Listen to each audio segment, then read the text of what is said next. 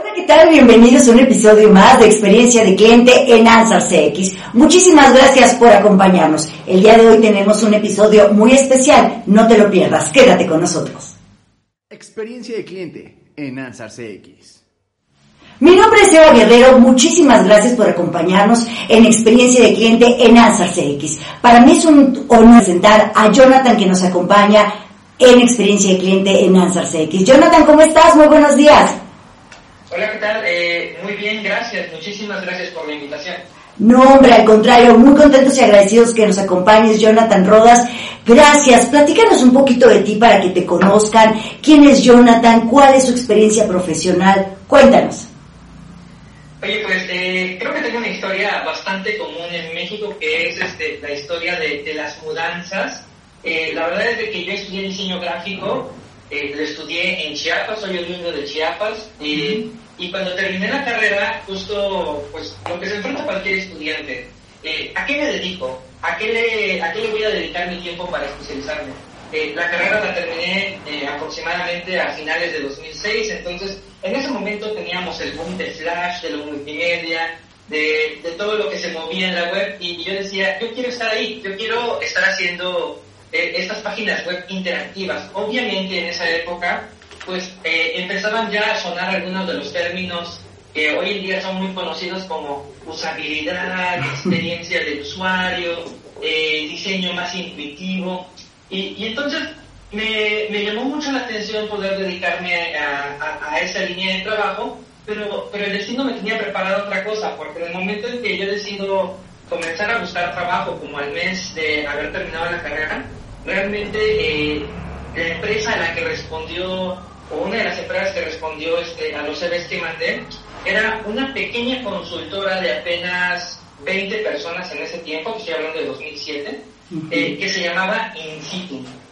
y, y, y, entonces Insitu me dice, oye, es que nosotros hacemos design thinking. Hacemos diseño centrado en el usuario. Y, yo saliendo eh, de la carrera, ¿no? Además, en, una, eh, en ese tiempo, pues la carrera de diseño estaba todavía muy, muy mezclado lo digital con lo, con lo, con lo tradicional. Todavía llevé clases de serigrafía. y, de, repente yo me quedo con la cara de, ¿design qué? Este, no, no, no sé qué es eso, pero se oye muy interesante. Entonces, me abrieron la oportunidad de, de, comenzar a trabajar este, eh, en Insitu en 2007 y ahí comenzó mi carrera con, con, los temas de diseño central en el usuario, de design thinking. Ahí fue donde me comencé a volver un apasionado de resolver problemas porque creo que eh, es algo que tiene esta profesión, que de repente tú, tú dices, oye, quiero resolver, eh, quiero entender por qué sucede esto y, quiero platicar con la gente y quiero platicar con los stakeholders para ver de qué manera lo resolvemos. Entonces, pues para no hacerles este cuento muy largo, este, pues básicamente eh, estuve 10 años trabajando en Insitum. Hoy en día, pues Insitum ya, ya no existe como marca, lo, fue comprado por Fiat de hace dos años aproximadamente. Este, pero, pero pues yo, yo estuve en esa empresa desde que éramos 20 personas hasta que cuando, cuando, cuando hice mi salida en 2016, pues ya era una empresa de más de 200 personas con oficinas en varios países de, de, Sudamérica y, en Europa, ¿no? Entonces, este, justo, justo salí porque decidí, me, me dieron la oportunidad de, venirme a BVA, aquí en México, a trabajar en ese entonces eh, en el área de diseño y UX.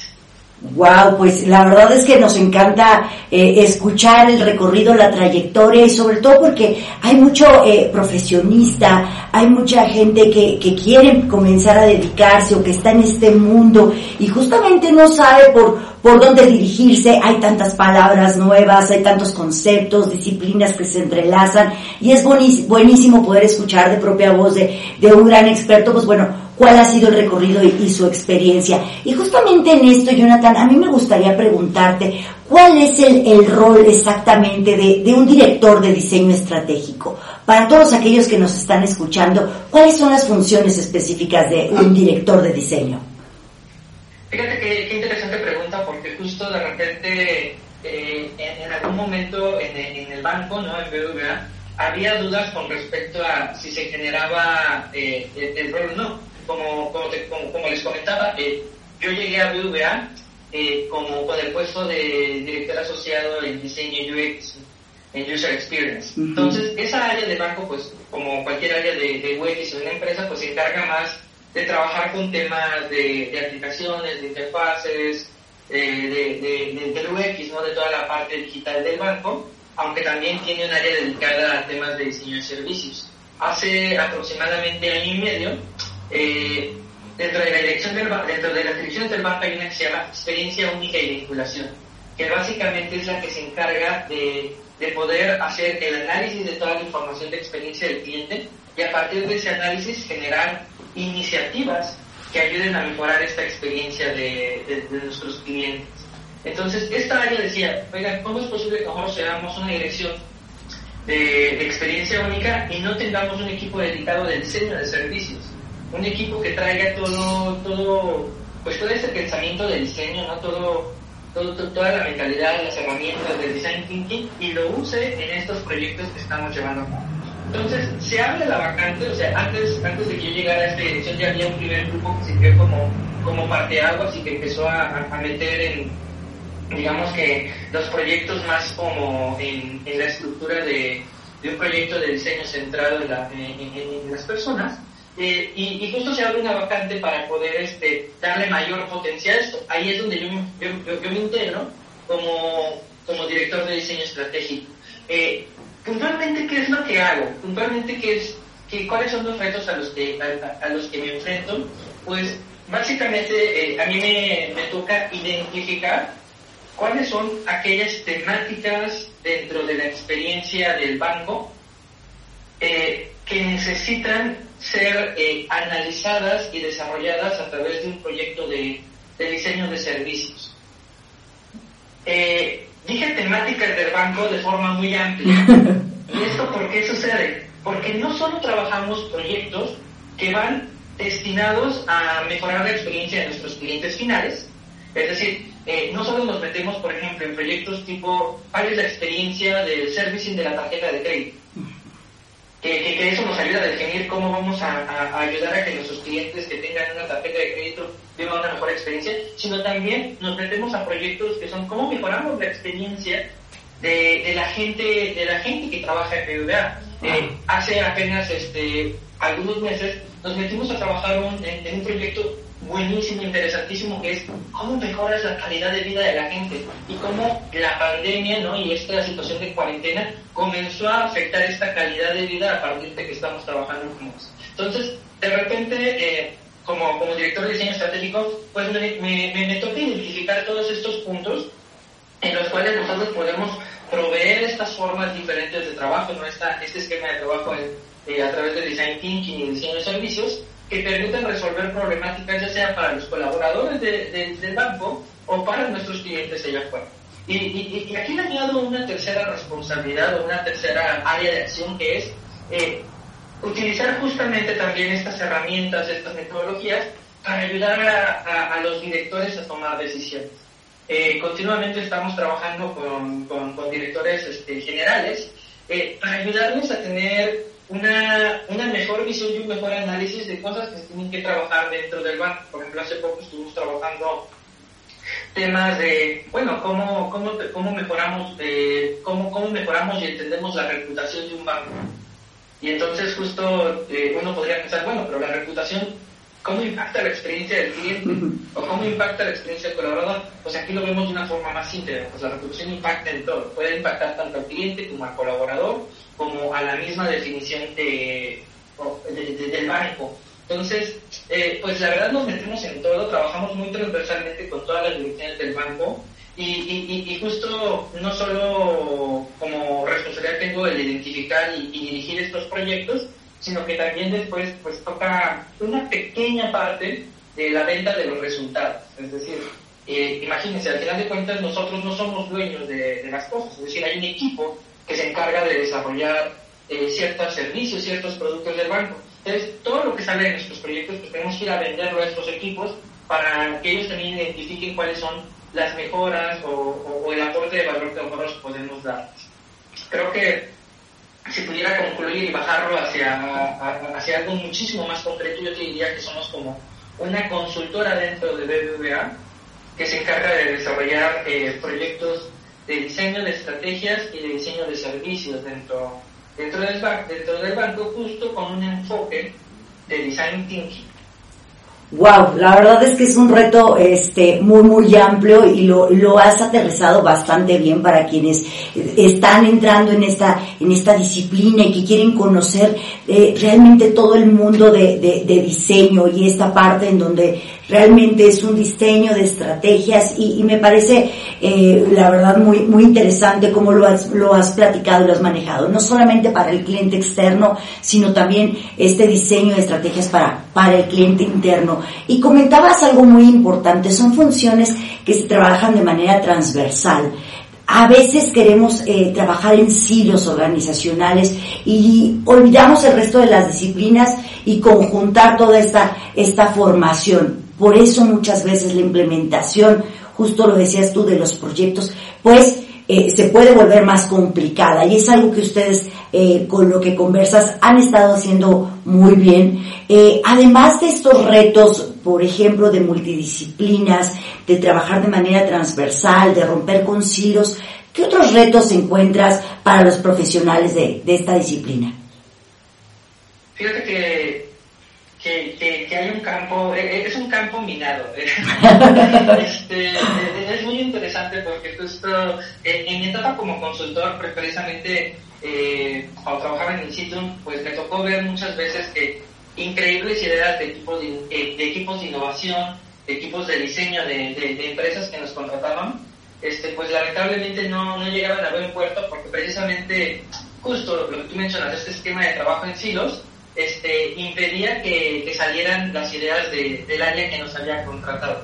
Cuando llego a la BVA, eh, la verdad es de que eh, me, encuentro ahora de, eh, con los toros, ¿no? Antes veía los toros detrás de la barrera, es decir, tú como consultor haces todo tu proyecto de consultoría y por lo general, aunque sí hay muchas consultoras que llegan a, temas de implementación, muchas veces la consultoría queda en las recomendaciones y, y le dejas el entregable al cliente y y el cliente ya después tiene que sortear todo el tema político para ver de qué forma esto se implementa, de qué forma se va llevando a cabo. Este, y, tú solo lo ves detrás de la barrera y le echas porras y les deseas buena suerte.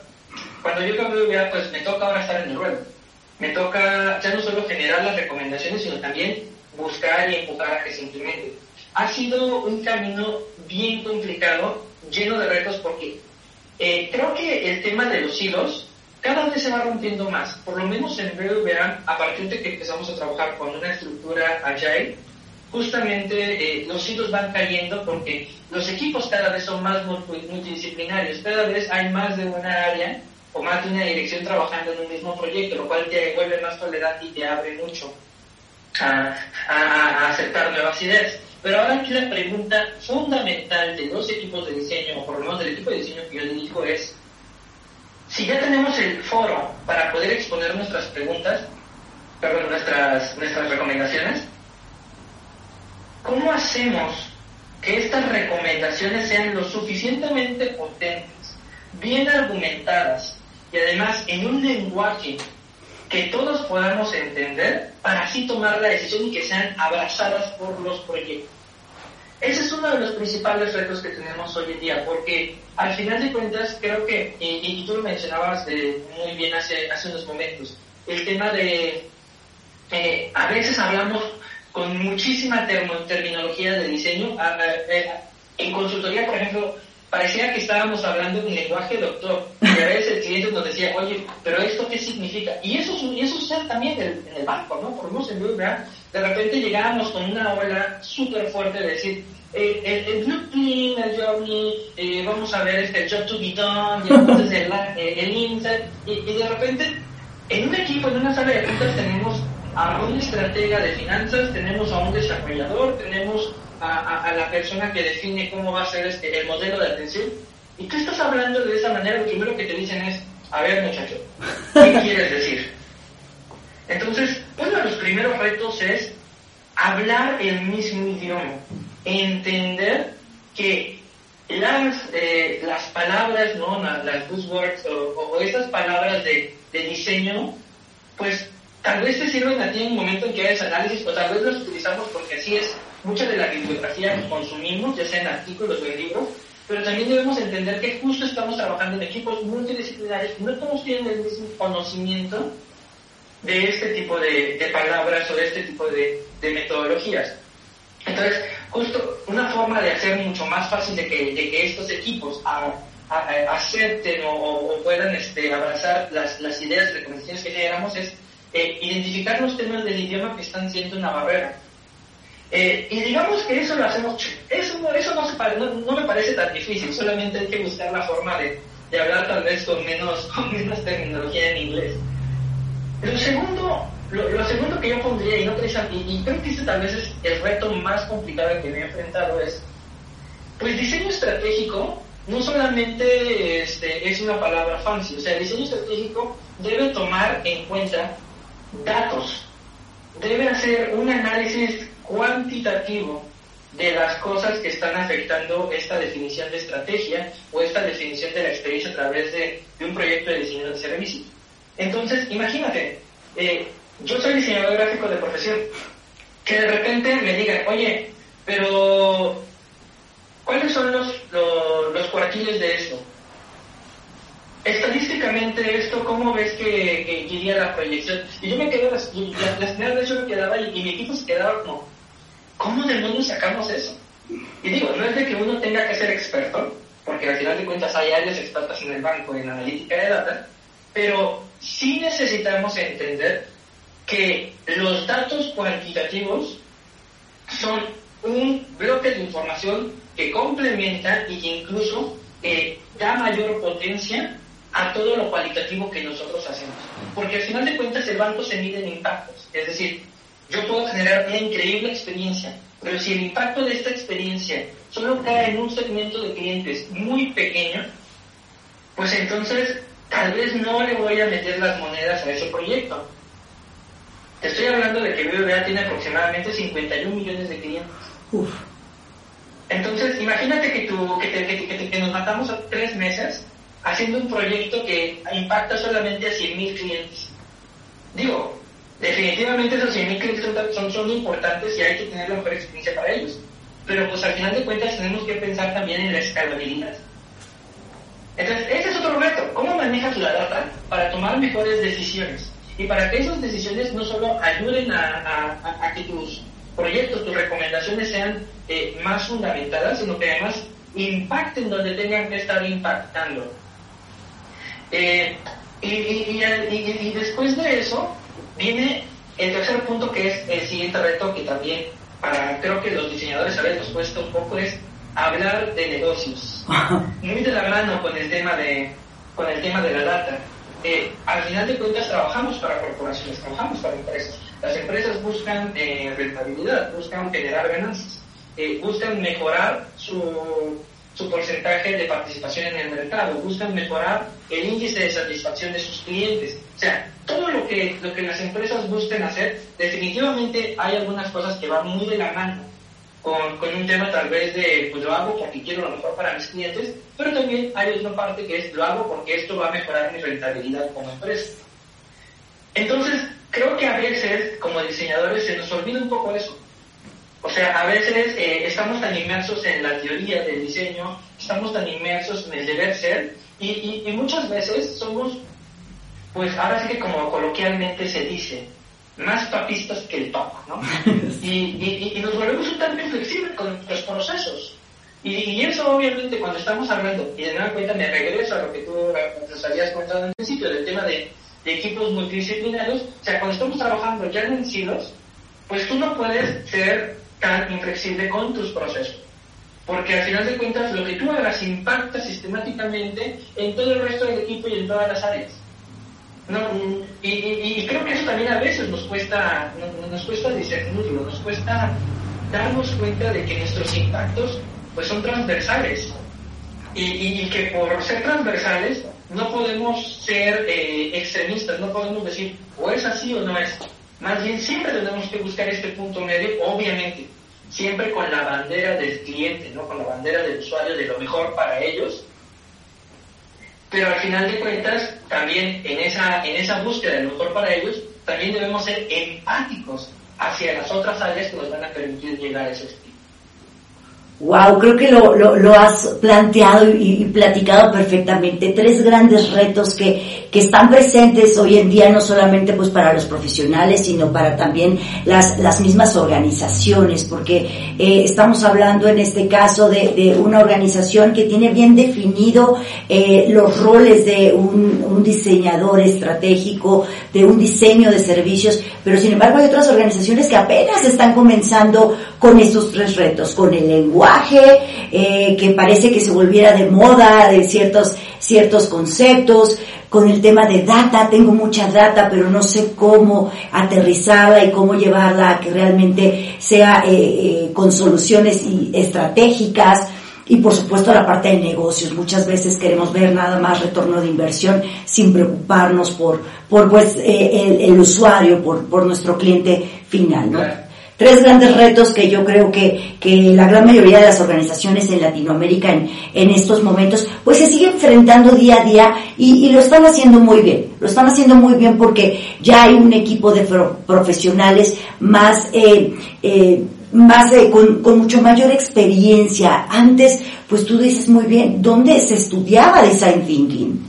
¿Dónde me iba a especializar en diseño de servicios? No encontrábamos dónde como profesionales ir pues especializándonos y aterrizándolo mucho más para poder ofrecer estas estrategias a, a las organizaciones. Y creo que cada vez más esto ha agarrado mucha fuerza tanto en México como en el resto de Latinoamérica. Y ahí viene la siguiente pregunta, Jonathan. Años después, Ahora sí, ¿qué pensamos de design thinking y del diseño de servicios? Me encanta. este, sí, o sea, la, la, verdad te voy a ser muy sincero. Eh, para mí, para mí ha sido la mejor decisión que he tomado en mi vida, decidir dedicarme a esto. O sea, yo llegué, eh, te comentaba, en el 2007 a, Ciudad de México a trabajar en In con, con Luis Arnal y con Roberto Lin y, y, ellos me explicaban, sí, es que el design thinking es este, resolver problemas desde la perspectiva del usuario, vamos a mezclar un poquito de etnografía, de esto, de lo otro. Y, y yo solo pensaba, ay, caray, ¿me pedirán usar Illustrator? ¿Haré, haré en Flash? Oye, Jonathan, ¿y mi serigrafía para qué va a servir? Exacto, ¿cuántas, cuántas playeras se suelen imprimir? serigrafía.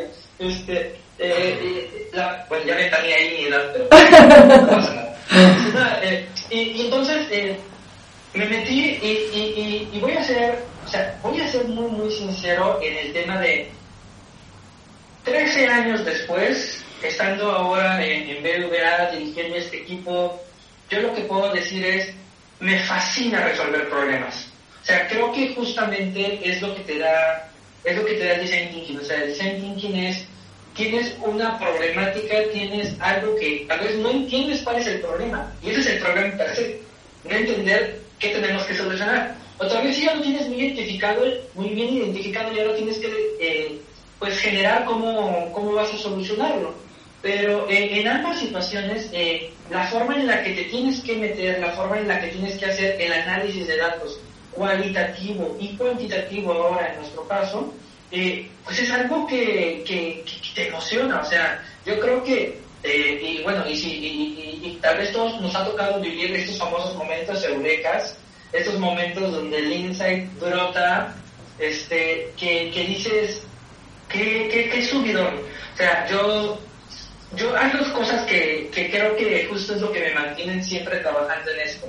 Eh, la primera es la cantidad de temas diferentes que puedes llegar a ver, porque incluso eh, aunque estés en un área delicada de la tecnología, por ejemplo, muchas veces los equipos en empresas este, no tan grandes eh, empiezan a tomar los temas de design thinking para sus aplicaciones, no en un tema de hacer eh, UX y hacer investigación de usuario. Entonces, desde una perspectiva que es, oye, pues ¿cómo puedo mejorar esta aplicación? Por dentro vive un mundo, un mundo de un mundo de percepciones, un mundo de comportamientos por parte de las personas y, justo eso hace que no te aburras a mí me quedó muy marcado que, que tal vez eh, eh, el hecho de que, de que me, emocione, me emocione tanto hacer y hablar este, de design thinking tiene que ver con dos, con dos conceptos. El primero es este, el famoso flow de Mihaly Csikszentmihalyi.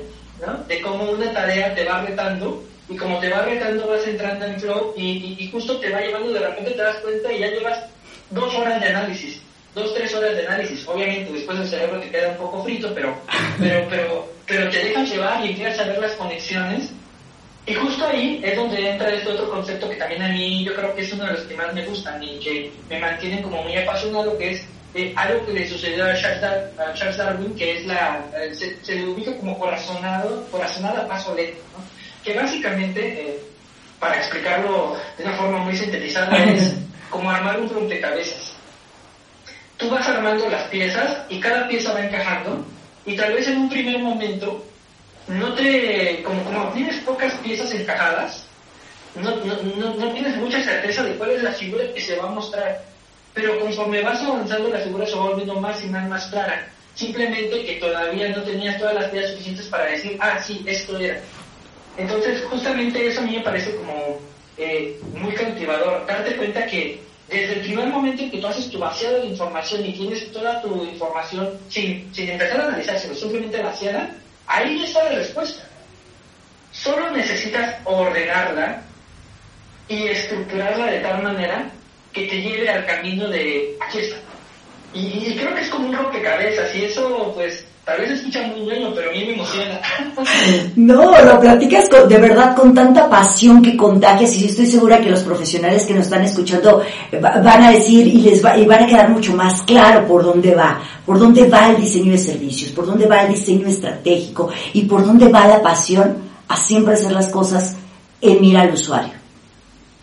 En todo momento, al cliente final. Sin lugar a dudas, o sea, yo creo que yo creo que, que, que, este tipo de, profesiones pues hay un tema de pasión muy fuerte. O sea, eh, pues son profesiones, la verdad, eh, son profesiones muy demandantes. O sea, porque requieren eh, muchas habilidades que, que, en algún momento tal vez uno piensa que no las tiene o uno o uno de repente ve la montaña y dice, ah, tengo que desarrollar esas habilidades, no sé si me meto a esta a, esta situación.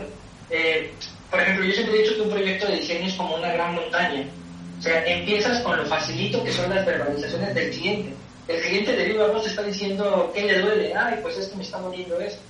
Pero al final de cuentas, eh, lo rico, lo, lo, lo, que realmente da, valor, pues no es la verbalización textual del cliente, sino es el análisis que hace de esas verbalizaciones. Entonces, empiezas a escalar la montaña que es, bueno, ¿y esto para, cómo se convierte en un hallazgo? ¿Cómo se convierte en un insight? Al final, en el punto más alto y más abstracto es cómo se vuelve un modelo. Pero ese modelo es solamente la cima de la montaña. ¿Y qué significa? Que en algún momento tendrás que bajar. Porque si te quedas ahí arriba en los modelos, pues no vas a ir a presentarle al director de, oiga, pues aquí traigo un modelo de comportamiento de clientes con base en su servicio en tarjeta de crédito. Y es, bueno, entiendo que los clientes se comporten así, pero ¿qué hago yo con esta información? ¿no? Lo que platicábamos un poco de los retos. ¿Esto cómo lo vuelvo algo accionable, algo implementable? ¿Qué le digo, qué le digo a mis equipos de desarrollo? Eh, diseñen para gente que le tiene miedo a la tarjeta de crédito. ¿Qué significa gente que le tiene miedo a la tarjeta de crédito? Ah, pues bueno, empecemos a bajar la montaña y volvamos y, y bajamos del abstracto que estábamos allá arriba a algo mucho más tangible aquí abajo, que es, ah, que tengan miedo a la tarjeta de crédito significa que debes tener, eh, ser muy claro en las este, condiciones de esta tarjeta. Entonces, tu estructura de información debe darle prioridad o jerarquía a esto que les permite tomar decisiones de si es la mejor tarjeta para ellos. Eh, tener miedo a la tarjeta de crédito significa que debes habilitar un proceso para echarse para atrás. Que ellos te la contratan, ¿no? Pero si en un mes dicen, no, no, no, ¿sabes qué? Creo que no soy muy bueno para esto, lo haga, eh, pueda revertir ese proceso y devolverte la tarjeta. Tenerle miedo a la tarjeta de crédito significa que si en algún momento tienen alguna problemática con un pago no reconocido, puedan devolverle inmediatamente ese dinero, porque entonces ellos van a confiar en que, ah, no, pasa nada. Si alguien me hace un cargo no reconocido, yo no estoy desahuciado. El banco me va a apoyar para recuperar ese dinero. Entonces, esa bajada a estos features o funcionalidades pues al final de cuentas también es parte de nuestra Pues aquí me quedo y cuando entregas a, a, negocio, pues negocio no sabe qué hacer con esa información. Entonces, creo que, creo que pues sí, de repente es, es, es, muy necesario, es, es importante poder darte cuenta del panorama general. Y si, y si queremos seguir aprendiendo y compartir esta, esta pasión que tú nos, nos estás contando sobre, sobre diseño de servicios, sobre design thinking y conocer también un poco más de todo este lenguaje y concepto, ¿algún libro que nos puedas recomendar eh, pues para, para adentrarnos un poco más a, a este maravilloso mundo? Ay, pues pues, pues sí, la verdad es que creo que hoy en día eh, tenemos, yo diría que tenemos dos vertientes para, para obtener este tipo de información, ¿no? Creo que los artículos son algo muy líquido, algo que de forma muy orgánica nos pueden ayudar a, encontrar nuevas formas de hacer cosas y, y, en ese sentido tal vez no tengo un artículo o un autor específico para recomendarles, pero, pero pues Google tiene todas las respuestas y, y, creo que los artículos a final de cuentas eh, eh, es una buena forma de mantenerte siempre actualizado con experimentos que se hacen, pero eh, el tema de libros, yo creo que por ahí libros que, que, yo pueda recomendar, pues obviamente si estás apenas iniciando en este tema de, de, design thinking o de service design sobre todo, pues eh, tenemos estos dos eh, libros de cabecera que creo que seguro muchos los han de haber compartido ya, ¿no? Que es el TC Service Design Doing que es un muy buen una, una muy buen, un muy buen libro de referencia para adentrarte en este, en este mundo. Y yo lo, lo complementaría con el libro justamente de Service Design de Rosenfeld porque lo que, lo que tiene mucho el libro de Rosenfeld es de que te va contando a lo largo de todo el libro un caso, un caso de estudio, un caso de éxito de, de diseño de servicios, y eso te ayuda mucho a ampliar el panorama de cómo todo lo que están trabajando en metodología se va viendo de cara hacia un cliente. Eh, fuera de esos dos libros que son pues, los, los puntos, eh, el punto de partida, por decirlo de alguna manera, yo, yo les recomendaría eh, tres libros que a mí me han gustado mucho y que me han ayudado profesionalmente. El primero es este, El poder de ser vulnerable, de Brené Brown, que es un libro de, de, una investigadora, Brené Brown es una trabajadora social y entonces se ha dedicado durante muchos años a investigar temas como la vergüenza, la vulnerabilidad y, uno se pregunta, bueno, ¿y eso qué tiene que ver con diseño de servicios? Pues al final de cuentas, eh, eh, ese, ese concepto de vulnerabilidad es lo que nos ayuda a entender por qué las personas en algunos momentos deciden hacer algo en algo que tal vez no les represente tanta, eh, tanto valor, pero es otra cosa que les puede representar mayor valor pero mayor riesgo. O sea, te ayuda a entender mucho cómo, cómo la vulnerabilidad juega un papel importante en la forma en la que las personas toman decisiones y además creo que personalmente también te ayuda a entender por qué a veces uno tiene ciertos comportamientos en sus dinámicas de trabajo en equipo. Y, creo que eso es algo que nos hace falta mucho, ¿no? cada vez trabajar más en los, en los soft skills de trabajo, de trabajo en equipo. Eh, el, otro, el otro libro que les recomendaría es Thinking in Bed, de Annie Duke. Eh, Annie Duke es una campeona mundial de póker entonces, Thinking in Bets ah, de, lo que, de lo que te habla es de cómo ella, como jugadora de póker, tiene que tomar decisiones cuando aún no tiene toda la información. Porque al final de cuentas, ella no sabe al 100% qué cartas tiene su competidor. Entonces, tiene algunas señales y, ese, y esa poca información, a partir de las señales, es la que debe ayudarle a tomar decisiones que le permitan ganar el juego. Pensando en lo que hacemos nosotros, yo lo que les diría es, no siempre vamos a tener la información. A veces pecamos, justo lo que decía ah, hace unos momentos, ¿no? Somos demasiado protocolarios, somos demasiado inflexibles en algunos momentos. Eh, y queremos estar muy seguros. Ah, 20 entrevistas para estar segurísimos que, que esto es lo que tenemos que hacer. Oiga, pues si quisiéramos tener 100% de certeza nunca vamos a terminar. Entonces creo que este libro puede ayudarles a, a trabajar un poco en cómo trabajar, cómo, cómo hacer análisis a partir de la incertidumbre cuando la información que tienes no es totalmente la que necesites aventarte a hacer ese tipo de análisis. Y por último, un clásico de clásicos. El ejecutivo, el ejecutivo eficaz de Peter Drucker. O sea, uno preguntará, ¿y qué hace este diseñador recomendando un, un, libro de administración y un libro de, de, gestión del tiempo y gestión de equipos? Pues bueno, es que lo, regresamos al mismo tema. No somos hilos, no somos entes aislados que trabajen eh, diseño y que lo que trabajemos se lo entregamos a otra área del banco y que ellos entiendan. Trabajamos en equipo, con otras personas. Cada persona tiene su propio propósito, su propio objetivo como área. Entonces es importante entender cómo nosotros encajamos dentro de toda esta gran maquinaria y cómo damos valor e impulsamos que todos los engranajes funcionen de la mejor manera. Wow, magníficas recomendaciones, la verdad es que, que, vamos a tener mucha tarea y ojalá tengamos oportunidad posteriormente de, de, de platicar a detalle en lo que hemos ido aprendiendo en, eh, en estos, con estas recomendaciones. Muchísimas gracias Jonathan, tenemos muchísima tela de donde cortar, eh, afortunadamente hay estos espacios, hay comunidades, hay podcasts que, que nos permiten seguir llevando y acercando estas disciplinas y elevarlas al siguiente nivel. Claro, de hecho yo creo que estamos en el mejor momento para ser diseñadores. Ser diseñadores estratégicos, de servicio, de UX, de UI, eh, diseñadores este, conversacionales, es el mejor momento. ¿Por qué? Porque estamos justo en esta transición donde ya no, ya no somos los pioneros, ya hay, como tú comentabas, muchísimos recursos por los cuales podemos aprender. Ya hay gente que eh, en países como México, como Colombia, como Perú, Argentina, este, tienen ya una carrera hecha, una carrera de más de 10 años trabajando este tipo de temas. Entonces, también hay gente a la que podemos preguntarle, gente que nos sirve de referencia. Y, y, y, lo padre de esto es que no solo tenemos esta, esta, esta arista que es la de cómo obtengo el conocimiento, sino también ya tenemos esta otra línea que es en dónde voy a aplicar ese conocimiento. Es decir, las empresas hoy en día se están abriendo cada vez más a la importancia de contar con un equipo de diseño. Tenemos este, a, BVA, ¿no? que tiene, eh, BVA tiene el equipo de diseñadores más grande de toda, de toda América Latina. Eh, tenemos empresas como Coppel, eh, como Mercado Libre, o sea, al final de cuentas, todas las empresas ya están viendo la importancia de tener un equipo de diseño dedicado. Entonces, justo, es el mejor momento porque tenemos muchos recursos para aprender y también tenemos muchos lugares donde podemos hacer una carrera profesional. Es el mejor momento para subir a la montaña, pero también para bajar y aterrizarlo completamente dentro de las organizaciones. Muchísimas gracias, Jonathan. Estamos encantados de, esta conversación. Agradecerte mucho, este, que te sigan también en, en redes sociales para conocer aún más de tu trabajo y que podamos estar en contacto. Muchísimas gracias.